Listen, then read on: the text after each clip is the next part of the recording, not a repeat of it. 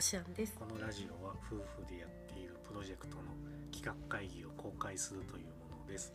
今回も雑談です、えーと何かっていうと今更バクマンっていう漫画を読んでますっていう話。あれ前なんかその話ちらっとしたよね。ちょっとしたっけ、うんうんまあいいや。でもラジオではしてなくて、あまあ、そもそもなんで読んだかっていうと、うんまあ前々からちょいちょい気にはなってましたと、その漫画家の話なんだよね、でこの間まで12月の頭ぐらいまで Amazon でうんうん。漫画本のセールをやってて、うん半額で買えたんだよね、うん。うんまあ、半額って言ってもその実質半額みたいな感じで、うんあのまあ、実際これ全部で20巻なんだけど、うん。20二巻二週間もあるの？あれ結構長いね。で20巻だから9000円ぐらいなのかな全部買うと。だけどあのその50%をポイントバックしますっていうセールなんだそうすると実質なんか4000いくらとかだったから買ってしまえと思ってうんうん。まだまわとめて買ったの。い うん。やでも4000円ぐらいで、うん。しかもまだ読み切ってないしさ、うんうん。なんかそんなにコスパ悪くないというかあさ、まあまあまあ半額ということだったら実質面白いやっぱり。あ、いいなあっていう。本でただもう全20巻あるうちまだ13巻ぐらいまでしか当読んでませんと、で特にそんななんかネタバレをする気はないんだけれども、まあまああの表に出てる概要みたいな話をすると、えーとでスタートはお互い中学生、主人公が2人いて1人が真白も森高。っうんうんていう男の子うん。と高木明人うんっていう2人の少年。で中学生。当時うん。スタートの時は中学生で、この2人が漫画家を目指していくっていうストーリーなんだよ、それもともとその二人は友達なの？いや違う。あそういうわけじゃない。あの真白森高の方はあのおじさんが漫画家でで本人もうんおじさんにちょっと憧れてるとことかあとおじさんのとこ子供の時から出入りして漫画の話とか聞いてうん。て、漫画自体にもうん。すごい詳しい。昔のうん。自分が生まれる前の漫画名作と言われてるやつとかもめっちゃ読み込んでますみたいな。うんで絵もその小学生の時とかはうめえうめえってみんなに言われてみたいな、うんなるほど。まあ、中学になってもうまいっちゃうまいんだけど、うんっていう子、まあ、画力がある子と猫が鳴きました でもう一人の高木明人っていう方がその学校でなんだ学学年なんだテストをやるとうん学年1位みたいなのがずっと取り続ける秀秀才才みたいな感じでで文才もあってそっちの高木明人の方がその画力のある真白のことを一緒に漫画描こうって誘うんだよね、うん。全然友達でもなんでもなくて秀才は絵心はあ普通にああんまりな全然な全然なくてその話は考えない俺が考えるからお前の画力が必要だみたいな感じで突然言い出してくタッるんだけどグを組もうぜみたいな。けどうん。え何お前急にみたいな感じのうん。とこから始まるんだよねストーリーが。へでその真白のおじさんが漫画家だったんだけどもうお話がスタートした時は亡くなってるんだよーあそうなんだ過労で亡くなってる、だから多分そんな漫画を始めたいって言ったら、うん。きっと親とかは反対するだろうなうん。みたいな、まあ、実際お母さんは反対したりとか、まあまああってその2人が主人公で話が進んでいくのとでそれその真っ白はあのとある女の子に片思いをしてるんだよね。それ今中学生の時。中学生。うん片思い片思いや片思い両思いはまあいいや。うん。一個。あ淡いそういう恋心がね。なんか好きな子がクラスにいて思わずうん。授業中もその子の顔ばっか描いてますあらみたいな。可愛いじゃない。感じ。うん。でその女の子っていうのはあのまああんま細かく話すとうん。ネタバレになるんでうん。あれだけど、その女の子はあの声優を目指してますと。だから現代っぽいあの設定というかそういうあれだね。で、うん。まあ、結局実は両思いなんなんだけどそのなんかお互いウブであんまうん。面と向かって話もできませんみたいな。あんまり面識面識というかなんていうの接点はないってことね。まあでもこ中学3年の時は同じクラスで席隣同士なんだけど、うん。でも話せないみたいな。あら。なんかひ筆談みたいなのでちょっと話したりとか、へえ面白いね。うん。で実際に告白をした時になんかもうこの辺は漫画らしいんだけど勢いで自分はもう漫画家になったからその漫画家になった漫画家になってうん。自分のアニメがアニメじゃない漫画うん。がアニメ化されたら結婚してくれみたいな感じのことを言いあ切っちゃってらなんか可愛いわみね いいね。うん。青春だね。たいなで逆にまあそれで全然いいってなるんだけど、うん。それまでは合わないみたいな感じの。えー、そそんな宣言しちゃったの？お互いに。その声優目指してる子も声優として頑張って、うん。その主人公たちが書いた漫画がアニメ化された時のヒロインはその子にやってもらうんだみたいな、うん。それを目標にしてうん。頑張るそれが達成されるまでは絶対合わないみたいな。そんな堅くなに それが達成できたら結婚するんだみたいな、うんまあ、その辺は中学生だしね漫画だしねみたいな、漫画だしね。っていうので実際話がす進んでいくんだけど中学の時にもうあの2人で書いた漫画が、なんかその賞に申し込んだらあれなんか最優秀賞じゃないけどまあまあ佳作？なんなんだっけな？忘れちゃったけど、うん。まあまあ読み切りがそのなんていうの？その読み切りばっかりの雑誌っていうの、うん。うんこれジャンプが舞台なんだけど、うんうん。ジャンプじゃなくてジャンプの別冊みたいな感じのやつに乗りますみたいな。ち中学生。中学生でえー、すごくない？で割と順調にうんうん。それが結構人気出て、うんで他にも読み切り書いてとかやってるうちに。でそれってでも学生をやりながらそういう活動をしてるってことだよね。おーすごい。でそのもともとおじさんが漫画家でおじさんの仕事場っていうのはそのままと取っとかれてたんだよね、要はおじいちゃん。うんおじさんのお父さん。がだからおじいちゃんとかに自分が漫画家になりたいって言ったら、もうその仕事場の鍵を渡してくれてやってこいみいいおたいな感じじいちゃんだね。やってこいみたいな感じで味方になってくれた。でその仕事場っていうのはもう漫画家の本当の仕事場だから、資料もいっぱいあるしぱいあるし。それでもアナログだってことだよね。そのその設定が今今じゃないもんね。ペンと紙で。あそうだよ。だからまあこの連載されてた時が2008年から2012年ってなってて、まあまあその頃の話も書いてて、うんその漫画の中でもこの真城も普通に手書きで書いてるね完全に、かそっかまあ、ちょその辺のどういうふうに書いてるみたいな描写はあんまないんだけど。ああなるほど。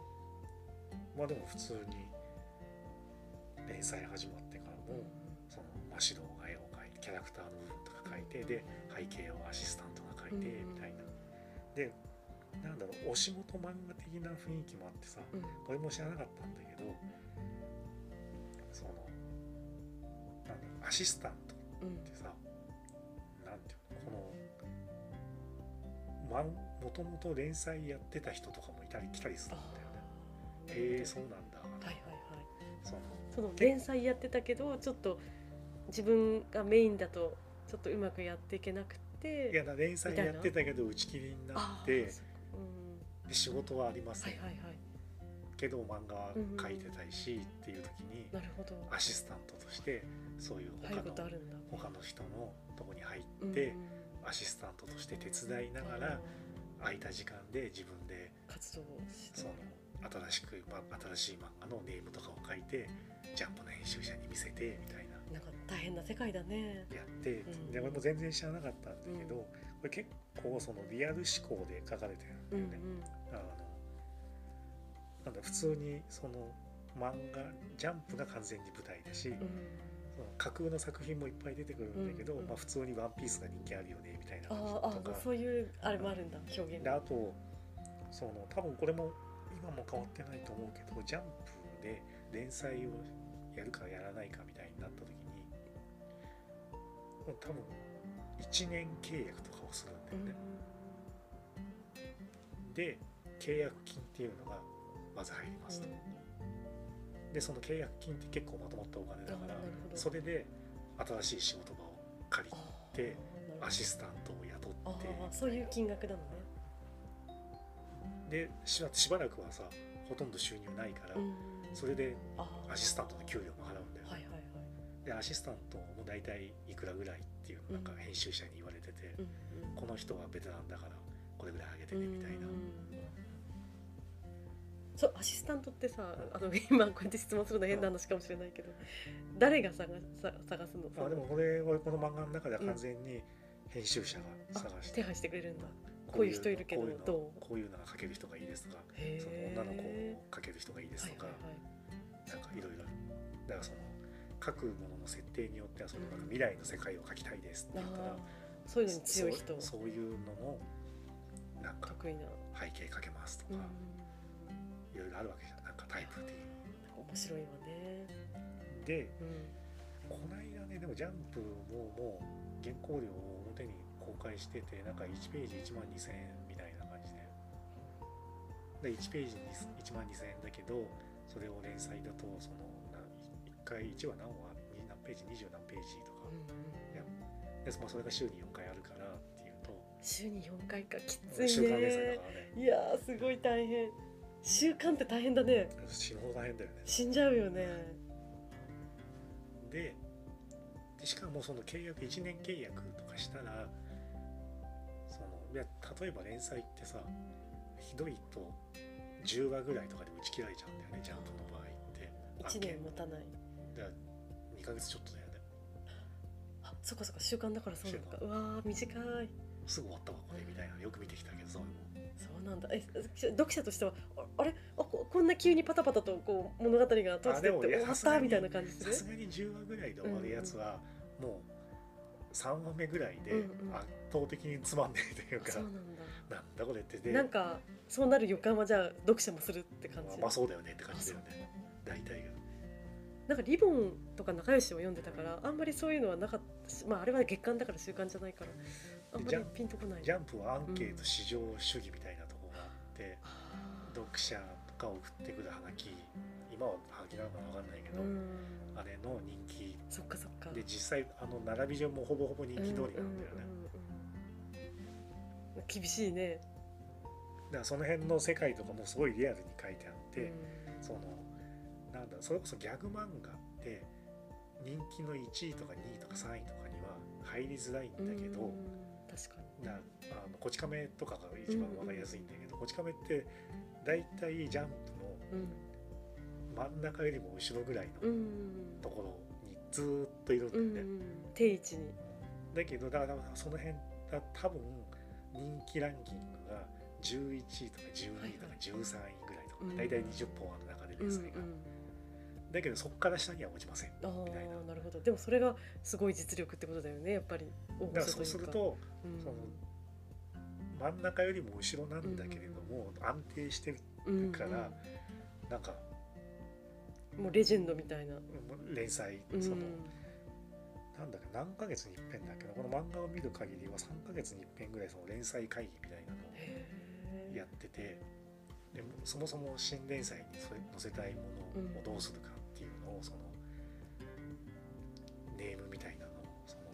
編集部の偉い人たちに回す会議というかさ、うんうん。で当然新しいものを始めるからには何かを終わらせなきゃいけうないんだよね。ん確かに。でその会議の中で今回はこれとこれとこれがいついつでまでで打ち切り、でこの3本をはい。何号から何号から何号からやりますみたいな感じの、でそうするとこの漫画の中でもこの主人公たちの漫画もいっぺん。打ち切りになるんで,、あら。でその時も、まあ、あと何話で打ち切りだからうまくまとめてねみたいな感うんじのて、もうで終わっちゃったらうん。うんもう何もないんだよね。うん。仕事もなくなっちゃいますみたいな話で、まあ、ただ一応契約はしてるからそのネームとかを持ち込んでったら編集者が見てあくれるしみたいな。契約はなるほど。まあだけどそれこそそれ1年契約とかでしてるから、そこで次の契約もすいませんってなったらそういうのもなくなっちゃうから。じゃあアシスタントの人もう打ち切りになったら解雇っていうかそのあそうだよ急に。だかあそっか。らそのそれも辛いわわねなんかね。この漫画でもそうだったけど、うん。その主人公たちもじゃ自分ああとたちだけあと3じゃなくて。話で打ち切りですってなったらじゃあアシスタントの人たちにもありがとうござざいましたみたいな感じで。辛すぎる、あとこのままで書いてくれたらうんさよなら。さよならですみたいな感じでそこかアシスタントも仕事がなくなるんだよね。みんなで仕事なくなる。辛い、まあまこの漫画の中でもそうなんだけど、うん。そのアシスタントでいいやっていう人もいるんだよね。ああなるほど。それはそれであの楽しいというか割り切ってその仕事として。自分では漫画描けないから背景だけ描いたいですみたいな人もいて、まあでもなんかわかる気がする。それはそれでその自分の力を生かせてるんだったらそれが楽しいというかそれ絵で描いてるのが好満きです足。みたいな。うんうんでそれで切られても、うん。でもその編集部とはつながってるから、うんうん。でその切られても要は新しく連載始まってて新しく連載始めた人はうん。アシスタントが欲しいわけだからその人のとこ行ってねみたいな。そういう回し方がある。でこの漫画の中でもいっぺんこの主人公たちのアシスタントに就く人がなんか頑張ってうん。ネームを編集会議通してもらってうん。連載決まりましたってなったら連載決まったからアシスタントが抜けるんだよねあでアシスタントが抜けて連載やるんだけどその人もそれ打ち切られましたと。じゃあなんかたまたままた巡り巡ってまたアシスタントとして入ってきたりとか。なるほど。そういうそういうあれがあるのね。いやよろしくお願いしますみたいな感じで。この今話してるこの内容の時点ではまだ学生なの？高校生とか。学生で。いや俺がでも13巻だとうん。もう大学生になってた、すごいね。学生しながら連載っていうかその仕事をやるってなかなかジャンプは本当若いよねみんな。18歳だからそれこそもう大昔の話だけどさ「筋肉マン」書いてたゆで卵とかさ「キャプテン翼」の高橋陽一とかもさ、10代でデビューしてるもんね。すごいね。まあでも編集者の力もすごいんでしょうね。なんか18歳って言ったらいくら絵が上手くてストーリーのそういう構成が上手いとしてもやっぱりその経験が若いと少ないからさなんか自分たちだけだと完結できないようなこともねやっぱりその大人の編集者の人たちがついていろいろねすごいことだよね。でネーム見てうん。ああしろこうしろって。でもそこもこの漫画の中で描かれてるけど、そのネームを出して編集者がああしろこうしろって言うんだけどその編集者によってはさそのとにかく何でもいいから連載にしたい人うんとかさその連連載の漫画家をいっぱい抱えてる人はやっぱ編集者としても評価されるから、うんなるほど。でなんだろう。何でもいいから連載始まったら絶対打ち切らにならないようにしたいみたいなちょっと保守的な考えの人もいてだからさっき言ったみたいにみんな1番とか出らなくていいと。うん。ずっと11番ぐらいいようぜみたいな。はいはい。とにかく打ち切りにならないよううに、ん安全な方向安全な方向でいきましょうみたいなそっかそっか。人もいて、うん。守る守る感じ。いやでも1番取りに来てよみたいなその勝負してないみたいな。そっかそっか。まあ種類がいろんなタイプの。でなんだかんだ言ったってその現実でもそうだけどみんながさ新しくそういう例えば漫画雑誌で漫画連載始めますって言ったらみんなそれは面白いと思ってやろうぜって言って編集部全体でさ決めるわけじゃん。うん。これは絶対面白いよって言ってでも10週で打ち切られちゃうやつとかさ、うあるわけじゃん現実問題として表に出してみたらすごい微妙な反応で、う面白いと思ったんいいと思ったけど。あれみたいな。だぜ編集者は別に正解なんて持ってないんだよね。そっかそっか。いくらねその道のねベテランとしてえしてやってたとしても分かんないもんだね。これじゃあダメだみたいなこと言ってたって、うんなんか意外と当たっちゃったりとうんか、なんだっけなんか誰の原稿だっけな。ちょっと全に忘れちゃったけどいろんなとこに持ち込みで、うん。ダメだダメだダメだあれは漫画じゃないや。小説だ。あれだ。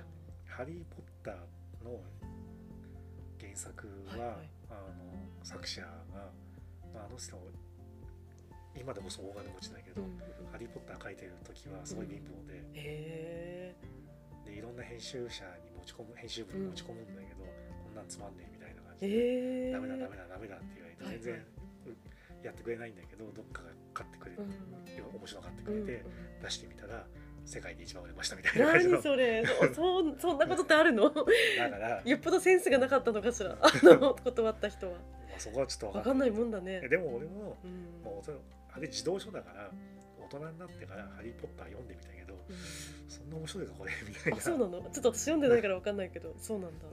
人気出たんだとか思いだから感想ではあったから、うんまあ多分、うん俺のとこに持ってこないとか多分通さなかったの、ええ あそんなもの？そうなの？そこはやっぱ分かんないよね。そでそれも同じ繰り返しになるけど、うん。だってみんな一人しかもさ編集担当編集者がまずそのネームの段階でこうしろああしろ一緒に面白くしようって言って、こういう設定にしようとかやって作り込んででそれを今度その編集部の中で上司に見せてで上司が「よしこれなら面白い」連載会議にかけようって言って今度また偉い人たち同士が集まって、その連載会議でまたお互い読んで、連載候補のやつがじゃあ何作ありますっていう中から厳選してうん。うん2本え今回は選んだとかうん。3本選んだってなってるからそこのいい大人たちがみんな面白いと思ったやつをで世の中に出してんのにうん。ダメだったり。10週間で終わっちゃったりとかも、うん。わかんないもんだね。なんでそれって感じじゃんそうでも実際その読者ってやっぱ10代が多い？10代20代？まあでもだからジャンプはもうちょっと幅広いか。まあ、だからそれこそあのなんだろうねそのわもっと低学年狙おうよみたいな。あ34年小学5年。小学校4年生ぐらいの票が取れてるみたいなのとかあったりとか。やっぱりそのお大人がそういうプロの大人が選ぶのとその10代前10歳前後の小さな少年たちがいいと思うもん。ちょっとやっぱズレとかあるのかもねもしかしたらいくらプロとしても。うん、実際ね。これなら子供に受けると思ってやってみたらう全然受けなかったりとか、んうんうん。そっかそこは難しいよね。こんな20分も喋っちゃったけど。ちょっと今日長くなっちゃった。まあとにかくあのそういう漫画のそのリアルなことを書いてますっていうのもそうなんだけど、あの、まあ、漫画だからって言ったらそれまでだけどめちゃくちゃ頑張ってるん。だよね、この2人は。うん。その真白の方の作画担当の方も自分の画力が足りないから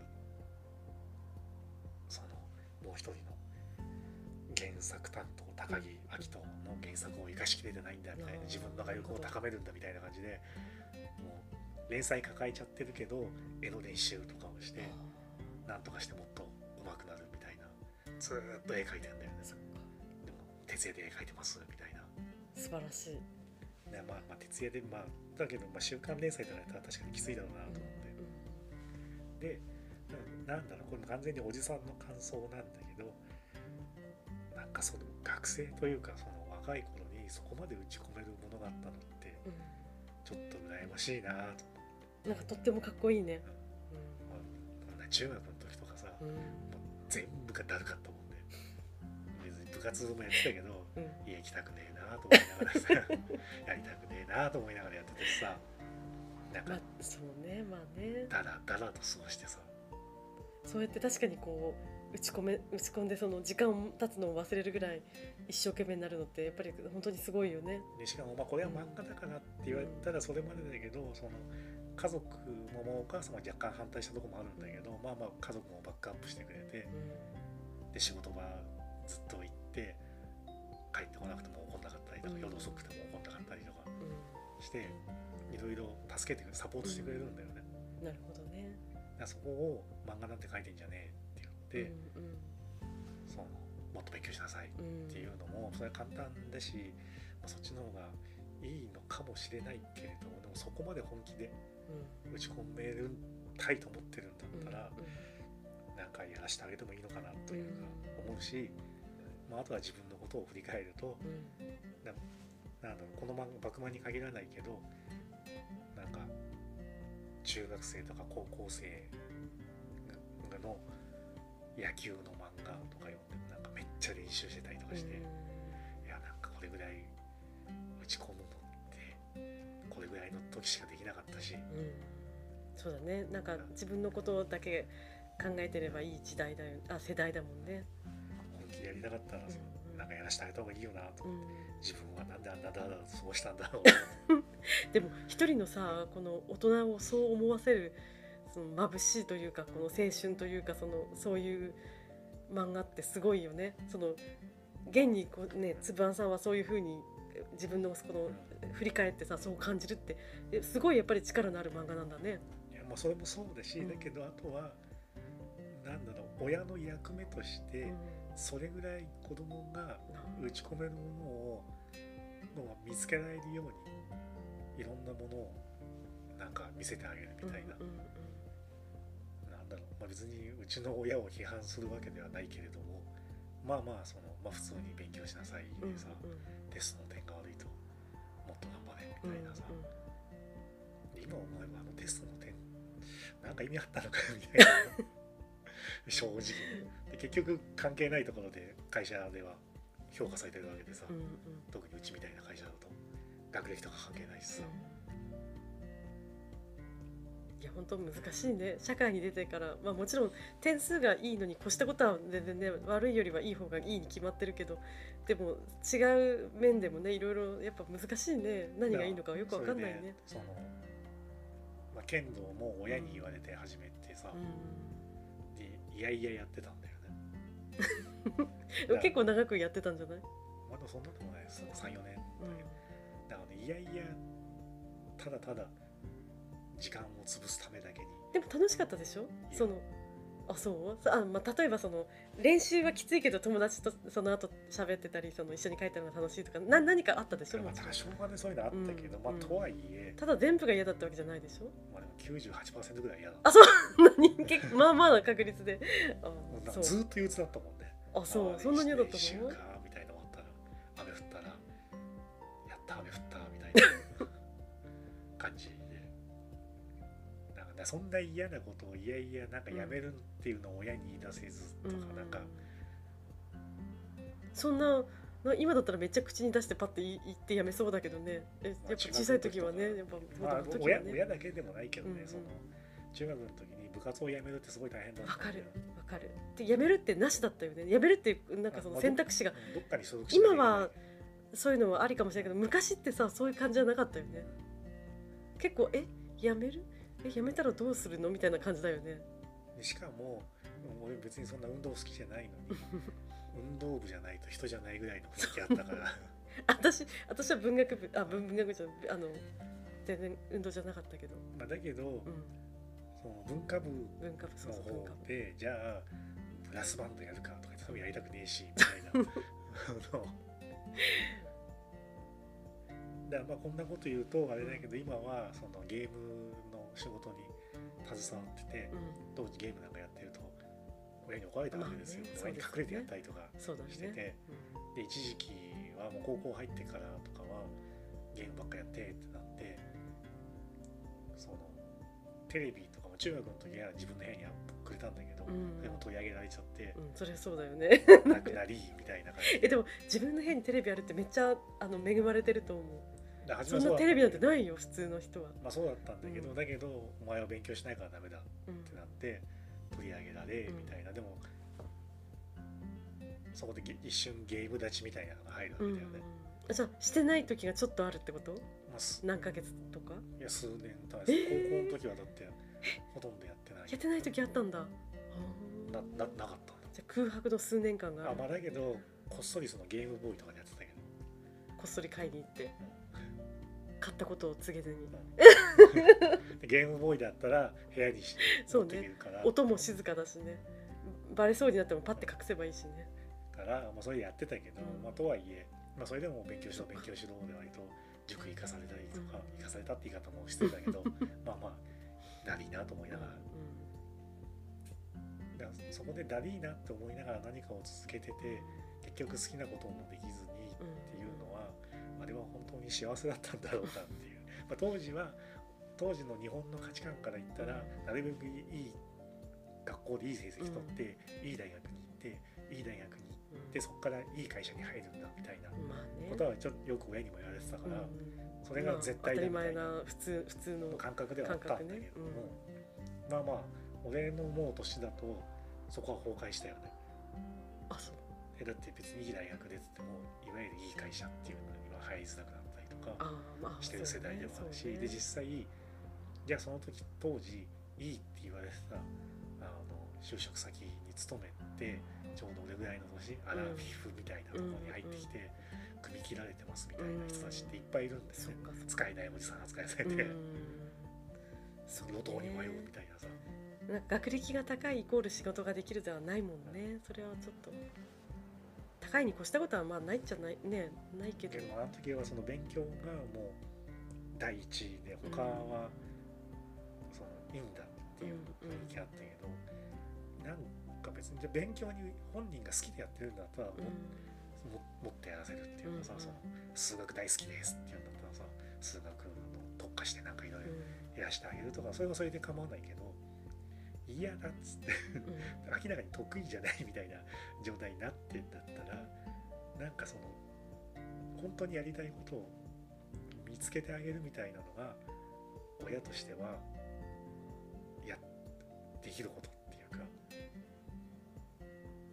で俺もそのさっき言ったけどゲーム一辺離れてたけどだけど結局今そのゲーム業界で働いてる中でそこの空白の期間って結構マイナスなんだよね。ああなるほどあの時知らないあの時出てたやつ、うん。年代的には知ってるはずなのに、うん。知らない。やってませんみたいな話になってくるから、名前は知ってるけどちょっと詳細はみたいな。流行ってたのは知ってるけどやってませんでした、うんみたいな話になるから。空白のね 何年間かからまあそこでもっと打ち込んでればまた何か変わったかもしれないし、うん。確かに。そこは分からないけどいい加減長くなってきたんであれですが まあとにかくパクマンは結構面白かったぞっていうところで 今回は終わりにしようと思います、はい。ありがとうございありました。がとうございました